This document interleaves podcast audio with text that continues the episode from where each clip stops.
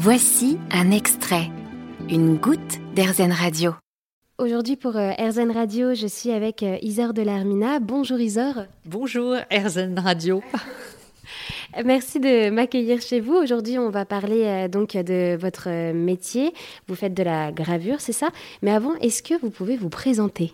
Alors oui, je fais de la gravure. J'ai appris cette technique et ce métier en faisant l'école des arts décoratifs à Paris, rue d'Ulm. Et voilà, j'aime beaucoup dessiner. J'ai beaucoup aimé cet atelier de gravure qui permet d'obliger. Au départ, l'idée de canaliser mon trait qui partait dans tous les sens. Et ça, quand on est sur une plaque de métal, on est obligé de canaliser son trait. C'est un univers magnifique. J'ai rencontré des gens très intéressants euh, dès le départ. Il y a de multiples possibilités euh, dans la gravure et ça me convient bien. Et euh, c'est vraiment au moment de l'école que vous avez découvert la gravure ou alors elle a débarqué dans votre vie un peu avant? Non, non, c'était vraiment l'école. C'était une grande découverte, c'était l'inconnu absolu. J'entrais dans l'atelier, euh, les yeux écarquillés, je respirais les odeurs qui sont très fortes. Il y a des vernis, il y a des diluants, des dissolvants, enfin il y a beaucoup de choses. C'est une technique qui est intéressante puisqu'on travaille à l'envers il y a un effet de miroir. On travaille une plaque, et quand on fait le tirage, le dessin est, dans l'autre sens. Et ça, c'est passionnant. Et puis, la gravure, c'est lié au livre aussi.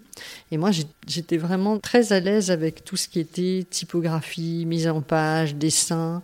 Et après, j'ai fait aussi, euh, il y a beaucoup de techniques, hein, de l'estampe, et j'ai fait beaucoup de sérigraphie. Alors, une sérigraphie, pour ceux et celles qui ne connaissent pas? Alors la sérigraphie, donc on n'a pas le même effet d'envers endroit qu'avec une plaque de gravure. La sérigraphie, le nom vient de ce qu'on tend une toile, une soie, sur un cadre et on bouche cette soie avec de la colle à certains endroits et tout ce qui n'est pas bouché va laisser passer l'encre. Après, euh, on pose une feuille, on pose le cadre sur la feuille et à l'intérieur du cadre, on fait circuler de l'encre qui va se déposer sur le papier aux endroits où la soie n'est pas bouchée. Et grâce à en sérigraphie aussi, on peut faire des multiples. Le principe de la gravure, c'est de faire des multiples. Le principe de la sérigraphie aussi. Donc faire des multiples, c'est en faire plusieurs pareils, c'est ça? Plusieurs pareils, oui. Plusieurs pareils avec le même euh, motif. Et alors, est-ce que vous pourriez nous décrire un peu votre art pour le faire imaginer à ceux et celles qui nous écoutent? Je travaille énormément à partir de textes. C'est une grande, une grande nourriture euh, d'inspiration. J'ai beaucoup travaillé autour d'animaux, soit des, thèmes assez, euh, assez légers. Euh, de toute façon, c'est toujours un petit peu léger. Il y avait beaucoup de crocodiles, mais des crocodiles qui dansent. Des, voilà. Et j'ai beaucoup utilisé dans ces cas-là de la gravure d'épargne. Donc ça, on utilise des plaques de lino, gravure ou de bois on imprime enfin avec une couleur unie, en noir par exemple. Et puis, euh, dans les animaux, il y a beaucoup de choses, hein, c'est très vaste. En fait, finalement, euh, mon travail de dessin, c'est aussi, beaucoup une méditation sur la nature, sur euh, ce que je vois. J'utilise beaucoup de textes. Voilà, j'ai beaucoup travaillé avec Saint-Jean-Perse, avec les textes, c'est très porteur. C'est-à-dire porteur. Pourquoi mettre tant d'importance dans les textes? Parce qu'à l'intérieur des textes, il y a des images qui sont, qui sont évoquées. Enfin, moi, c'est comme ça. Je lis mon texte, puis tout à coup, je vois vraiment une image. Et cette image, elle prend forme. Je vois un paysage, je vois des lumières, je vois des contrastes. Et c'est ça que je vais mettre sur mes, œuvres, mes dessins, mes gravures. Et euh, alors, quand vous parlez de méditation face à la nature, c'est-à-dire? Ben Parce qu'il faut prendre du temps. Alors le travail du graveur, c'est un travail qui prend beaucoup de temps. On est devant sa plaque qui est résistante. Euh, il y a beaucoup de gestes aussi quand on fait de la gravure. Il faut poser des vernis, il faut nettoyer les vernis. Quand on fait de l'eau forte, il faut attendre que l'acide ait mordu la plaque. Il y a beaucoup de surprises aussi, on ne contrôle pas toujours tout on commence une gravure, mais on ne sait pas jusqu'où ça va nous mener. Et ça, c'est vraiment quelque chose de passionnant dans la création. C'est-à-dire qu'il faut s'adapter, il faut, on commence quelque chose. C'est comme la page blanche de l'écrivain. Il faut jeter quelque chose sur la page. Quand on a lu un texte et qu'on a été touché par ce texte, ça donne un, peu un cheminement à sa création. Ça ne veut pas dire que la première image qu'on a eue dans son imaginaire, euh, c'est ça qui va sortir. En général, euh, c'est pas du tout ça qui sort. Mais euh, c'est un très bon support. Vous avez également parlé de eau forte, c'est ça? Alors, je pensais savoir ce que c'était, mais en fait pas du tout.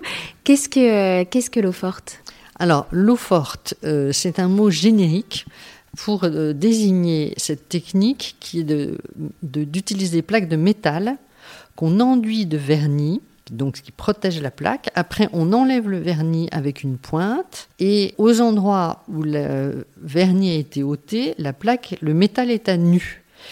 Et donc, on trempe la plaque de métal avec son vernis ôté à certains endroits, dans de l'acide. Et l'acide va donc attaquer la plaque de métal là où elle n'est plus protégée.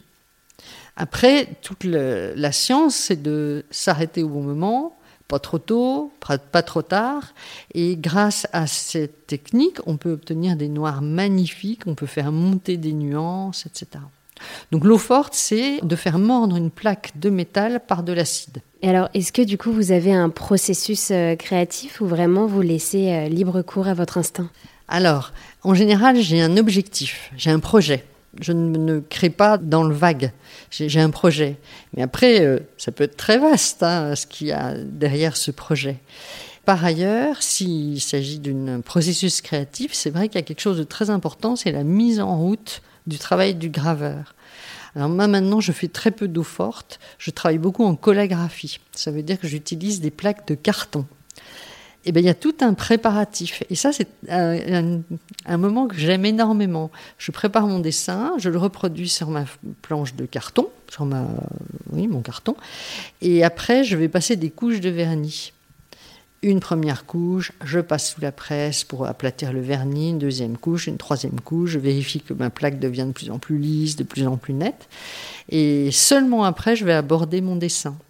Et ça, c'est des phases très importantes, c'est des gestes finalement qui permettent de se mettre en route, de se mettre dans son travail.